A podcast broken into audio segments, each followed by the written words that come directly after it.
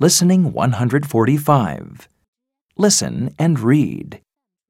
Dear Junior Magazine, This is a picture of my bedroom. There are lots of soccer balls on my blanket and pillow. There is a shelf. I have 12 books on my shelf. Four books are about soccer. My clothes are in my cabinet. My favorite clothes are my red shorts and red t shirt. I have lots of toys and a big toy box. I like my bedroom and I like soccer. Bye! From Jamie, age 7.